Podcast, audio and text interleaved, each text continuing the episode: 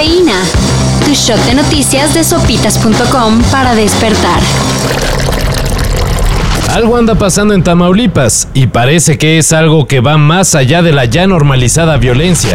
Transmitiendo en vivo y en directo desde la ciudad de Reynosa, Tamaulipas, la situación de riesgo de hace una hora culminó en ejecuciones de personas civiles al azar en varios sectores de la localidad. El fin de semana, 14 personas fueron asesinadas por civiles armados. Entre las víctimas se menciona a una familia a la que le robaron su camioneta, Un recolector de basura, obreros taxistas. e incluso adultos mayores. En los operativos montados por las fuerzas de seguridad se abatieron a cuatro de los agresores. La fiscalía tiene carpeta de investigación abierta y al parecer, El caso será traído por la FGR. Con más cambios que la alineación de la selección en la época del profe Osorio, El gabinete presidencial vuelve a sufrir una baja. AMLO anunció la salida de Irma Heréndira Sandoval de la Secretaría de la Función Pública. para que su lugar sea ocupado por Roberto Salcedo, Sandoval se va con un no muy buen récord de combate a la corrupción. incluso cayendo en escándalos que ameritan que en un futuro sea ella la investigada.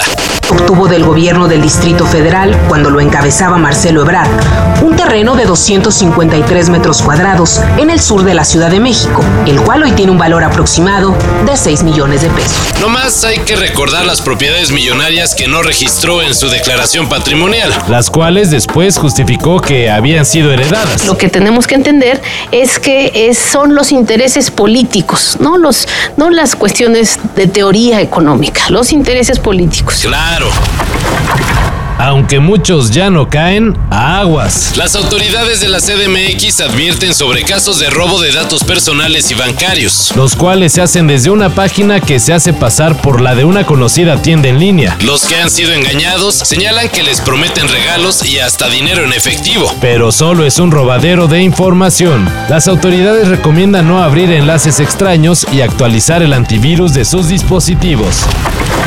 Sí, la verdad es muy padre poder subirte a un trampolín y que todos te estén viendo, que solo se escuche eh, el sonido del trampolín. La delegación mexicana sigue sumando lugares para los Juegos Olímpicos de Tokio. Pero de esos que son históricos. Ahora Dafne Navarro será la primera gimnasta mexicana en competir en la modalidad de gimnasia en trampolín. El boleto olímpico lo consiguió al quedar en el lugar 11 de la Copa del Mundo de la Federación Internacional de Gimnasia. Con esto México tendrá por primera vez en la historia una representante en cada modalidad. Gimnasia artística, trampolín y rítmica. Bien por la mexicana Dafne Navarro de México, Dame Lozano. James Michael Tyler A quien muchos recuerdan como Gunther, el encargado de la cafetería Central Perk en la serie Friends, anunció ayer que padece cáncer de próstata. lamentablemente en una etapa avanzada. Tyler dijo en entrevista para Today que estaba contemplado para aparecer presencialmente en el reencuentro transmitido hace unas semanas por HBO. Pero debido a su condición prefirió solo hacer una videollamada. La leyenda urbana dice que James Michael Tyler era un extra, pero se ganó el papel de Gunther por saber usar una máquina de café expreso. Hey, buddy. This is a family place. Put the mouse back in the house.